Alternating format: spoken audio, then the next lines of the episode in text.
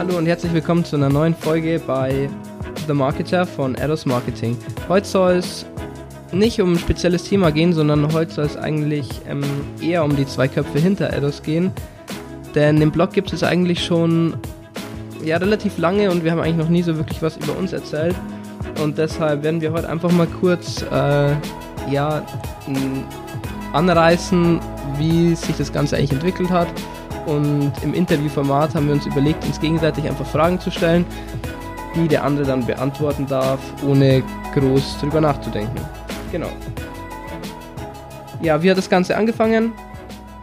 Äh, uns gibt es jetzt eigentlich schon seit 2017. Das Ganze hat im Sommer gestartet und er hat damals halt noch einfach mal angefangen, gemacht, nicht viel nach, nicht viel überlegt und ja, mittlerweile haben wir eigentlich auch schon so unsere Zielgruppe gefunden, haben uns auf den Immobiliensektor und auf den E-Commerce-Sektor eigentlich spezialisiert, haben da eigentlich auch den Großteil unserer Kunden und ja, wie kam es dazu? Was waren vielleicht große Rückschläge? Was waren große Erfolge? Genau, darum soll es heute gehen und ja. Ja, hallo von mir. Hi und hau raus mit deinen Fragen. Alles klar. Also, ähm, erste Frage ist, zwar also von mir an dich, äh, wo kommst du eigentlich her? Also geboren und halt, wo bist du so aufgewachsen? Wo kommst du so her?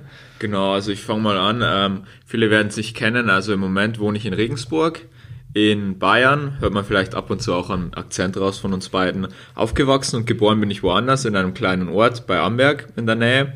Äh, ist ungefähr eine Stunde von Regensburg entfernt. Denke ich, kennen jetzt nicht viele Hörer, deswegen würde ich sagen zur nächsten Frage. okay. Ähm, was motiviert dich? Also was motiviert dich bei Ados und äh, allgemein? Also wie motivierst du dich auch selber? Ähm, meinst du jetzt ähm, im Sinn von äh, was voranbringen, quasi Kunden zu akquirieren oder wieso wir das Ganze machen, so dieser Purpose oder? Genau, ja, was einfach so deine, wenn du sagst, okay, du gehst deine Aufgabe ran, so wie, ja, wie, wie sagst du selbst, wenn du jetzt mal nicht so, so Bock drauf hast, so wie schaffst du es dann trotzdem, dich zu motivieren? Okay, also im Ge Grunde genommen gibt es eigentlich immer so einen Trick und zwar ist einfach machen, so viele, die ins Fitnessstudio kennen und vielleicht keine Lust haben, da gibt es den Trick, ich pack mir die Tasche, leg in mein Auto oder stell die mir vors Bett und dann stehe ich morgens auf, dann muss ich ins Fitnessstudio gehen, auch wenn ich keinen Bock habe. Ähnlich denke ich es bei Ados, also generell gibt's recht wenig Phasen, wo ich sage, hey, ich muss mich motivieren, weil es mir wirklich äh, mega viel Spaß macht, verschiedenste Kunden, immer wieder neue Unternehmer, neue interessante Persönlichkeiten und Unternehmen kennenzulernen. Deswegen beschränkt sich bei mir bisher wirklich auf ein sehr, sehr kleines Minimum, wo ich mal keine Lust habe. Und da ist es wirklich, hey, es steht im Kalender, ich muss das machen und dann einfach Augen zu und durch.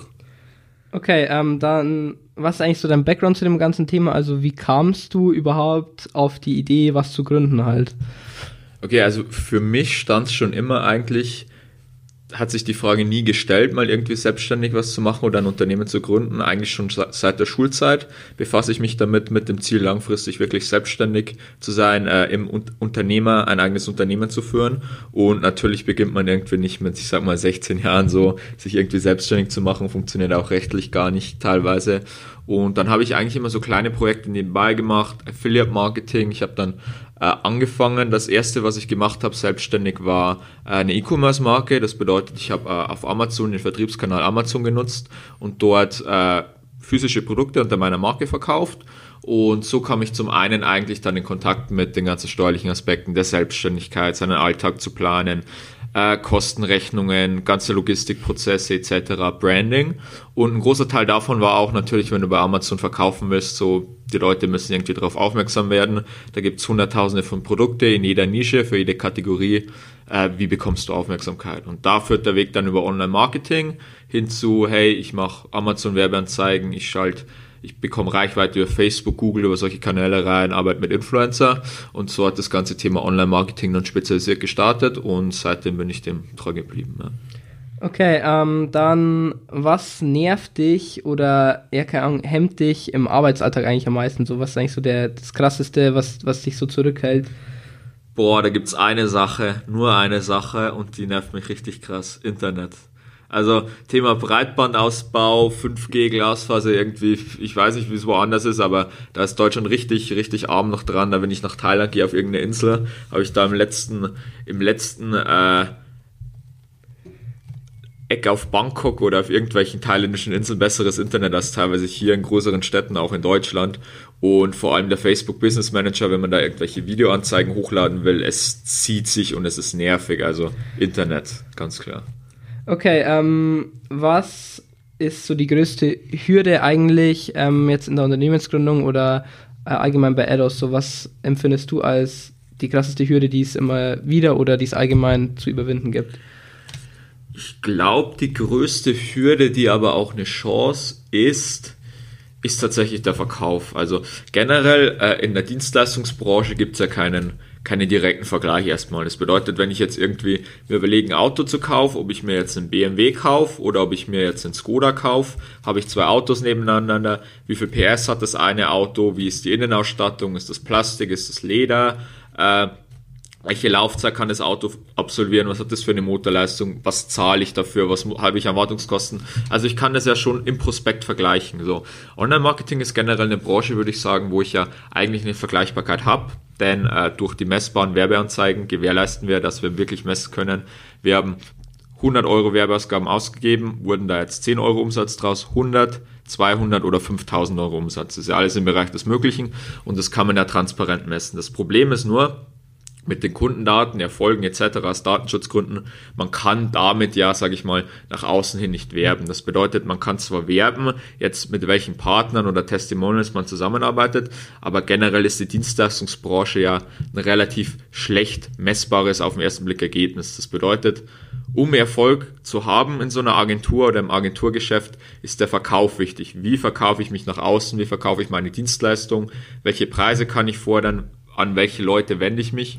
Und da ist ein Thema, was wir im Moment oft sehen, vor allem auch zum Thema Online-Marketing in der Immobilienbranche. Wir, wir arbeiten wirklich mit Kunden, wo wir für fünf bis zehn Euro äh, qualifizierte Interessenten bekommen, die sich für Telefontermine, für Verkauf von Objekten eintragen bei der Makleragentur. Und wenn wir Leuten das ganze Konzept, wie das funktioniert, die Möglichkeiten, Chancen, Risiken am Telefon bei einem Skype-Gespräch erklären, also da haben wir wirklich eine Abschlussquote von 100 Prozent so die letzten zwölf Monate, weil das funktioniert, das ist klar, wir haben da die Kompetenz. Das Problem ist nur, die Leute ans Telefon zu bekommen, die Leute dazu zu bringen, dass sie auf dich aufmerksam werden, dass sie auf deine Website kommen, ein Kontaktformular ausfüllen, dass sie einen Telefontermin mit dir buchen.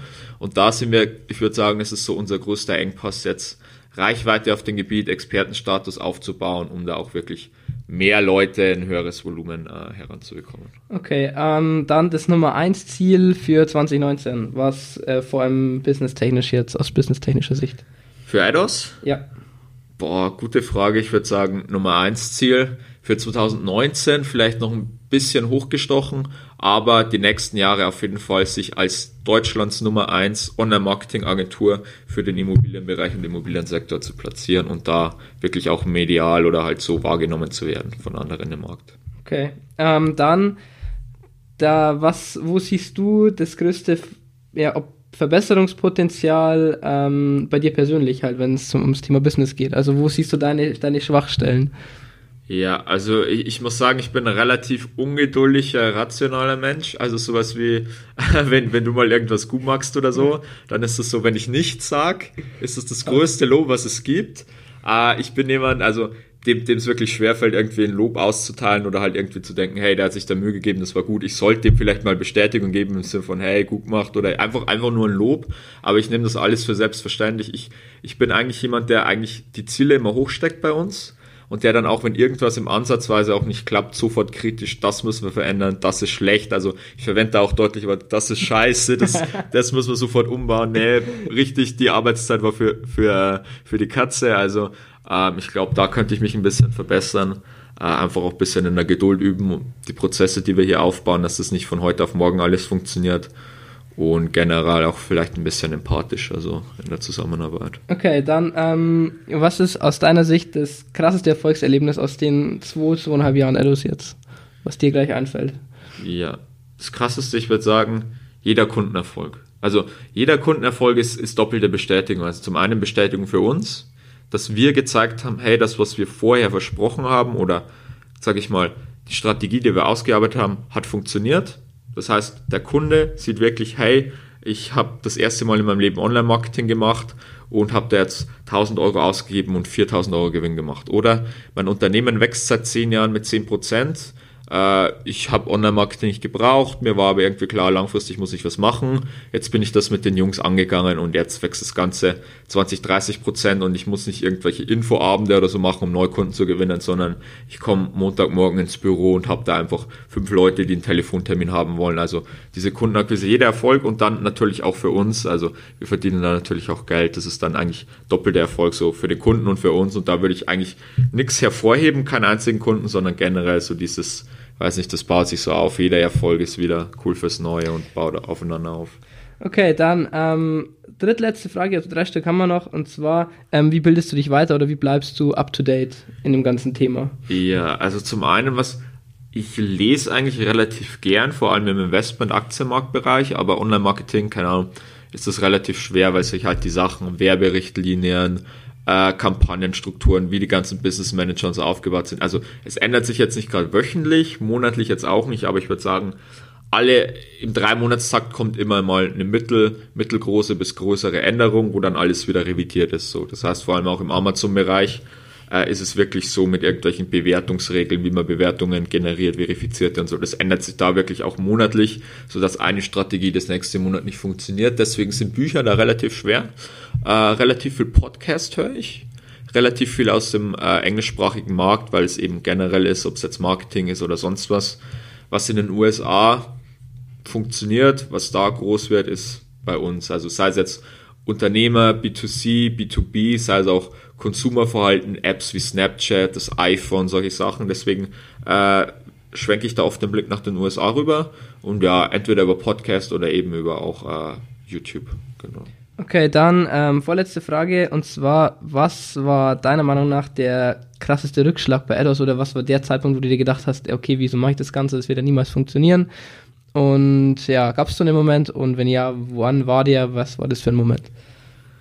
Hm, ich würde sagen Mitte letzten Jahres, als wir, als wir einen Kunden verloren hatten. Und zwar ähm, war zu der Zeit auch ein Kunde so im großen Bereich, so wo wir ungefähr im Monat 10.000 Euro Werbeausgaben ausgegeben haben, einer von unseren größeren Kunden, natürlich auch einer von den größeren Einkommensquellen. Und als der dann weggefallen ist, aus persönlichen Gründen, also wir haben uns mehr oder weniger im Einvernehmen getrennt, weil wir von unserer Seite aus die Kommunikation, also von unserer Seite war dafür, haben wir uns mehr Kommunikation gewünscht. Es wurden Sachen, Kampagnen geplant und dann kam da keine Rückmeldung von denen und nach drei Monaten kam dann wieder das, kannst du das bis morgen machen. Und also irgendwie so in der Kommunikation hat es da Probleme gegeben, was dann natürlich auch, äh, Anfang hatten wir die, monatelang sehr gute Resultate und als Kommunikation weniger und weniger wurde, wurden dann auch die Resultate schlechter und dann hat man sich eigentlich, beziehungsweise wir haben die Zusammenarbeit getrennt, aber es war mehr im Einvernehmen dann auch, weil der Kunde dann auch nicht enttäuscht war. Und ich würde sagen, da war es halt dann so, es fällt ein großer Kunde weg. Und dann sagst du, hey, meine bisherigen Bestandskunden und das, was ich akquiriere, so, also da fällst du so, so ein bisschen im Panikmodus. Und das Learning, glaube ich, war daraus aus, man kann sich jetzt nicht irgendwie über die Website oder über den Podcast oder nur auf eine Freelance-Plattform als, als Kunden- und Anfragegenerator verlassen, sondern man muss da ein System schaffen, was wirklich automatisiert über, über verschiedene Kanäle hinweg neue Interessenten, neue Kunden reinbringt und das, glaube ich, war dann auch ein Learning so. Daraus. Okay, dann ähm, zur letzten Frage und zwar, äh, was ist jetzt der nächste große Step, so den du angehen willst? So vielleicht das nächste große Projekt oder was für dich jetzt einfach so Prio 1 ist, ähm, was als nächstes eigentlich an größerer Projekt oder größerer Umbruch irgendwie bei Edos jetzt ähm, sein wird? Ja, also ich würde sagen, größeres Gesamtprojekt, wie ich es schon ein bisschen angesprochen habe. Im, Im Endeffekt sind wir derzeit eigentlich relativ gut, beziehungsweise sogar überlastet so mit den aktuellen Kunden und so. Ziel ist aber wirklich, das auf eine andere Stufe zu heben. Also wir haben viele mittelständische Unternehmer, Unternehmer aus der Region, äh, größere Unternehmer, wenn dann mal zukommen mit größeren Adspends im fünfstelligen Bereich oder so, sind dann irgendwie Leute aus den USA im E-Commerce-Bereich, aber dass wir wirklich sagen, hey, wir möchten uns in ein Kundenklientel äh, vorweisen, wo wir wirklich, wie ich anfangs gesagt habe, so das Ziel 2019 oder darüber hinaus dann wirklich langfristig als die Nummer eins Marketingagentur im Immobilienbereich bekannt zu werden. Und ich glaube, da ist dann so einfach, wie gesagt, Marke aufbauen, Reichweite aufbauen, Expertenstatus gewinnen und uns da am Markt platzieren. Das, glaube ich, ist so das, das große Langfristprojekt jetzt die nächsten Monate. Okay, dann, ähm, merci, das war's schon. Äh, genau, also ich hoffe, es hat euch gefallen. Ich hoffe, ihr habt mal einen Einblick bekommen in Danis Sicht der Dinge. In der nächsten Folge bin ich dann dran und werde gelöchert. Äh, genau, wenn ihr irgendwie noch Fragen habt oder so und sagt, hey, das habe ich nicht verstanden oder was labert der da, äh, ja, lasst uns einfach einen Kommentar da unter dem Podcast oder schreibt uns einfach eine Mail. Und ja, ansonsten besucht uns wie immer gerne auf unserer Website. Ähm, der Blog ist jetzt übrigens äh, auch online auf unserer Website und der Podcast ist jetzt auch auf unserer Website. Also wir haben das Ganze mal richtig professionell jetzt nochmal überarbeitet und steht jetzt final soweit. Also genau, schaut dadurch vorbei und ansonsten freuen wir uns wieder, wenn ihr wieder einschaltet zur nächsten Folge. Ciao. Macht's gut.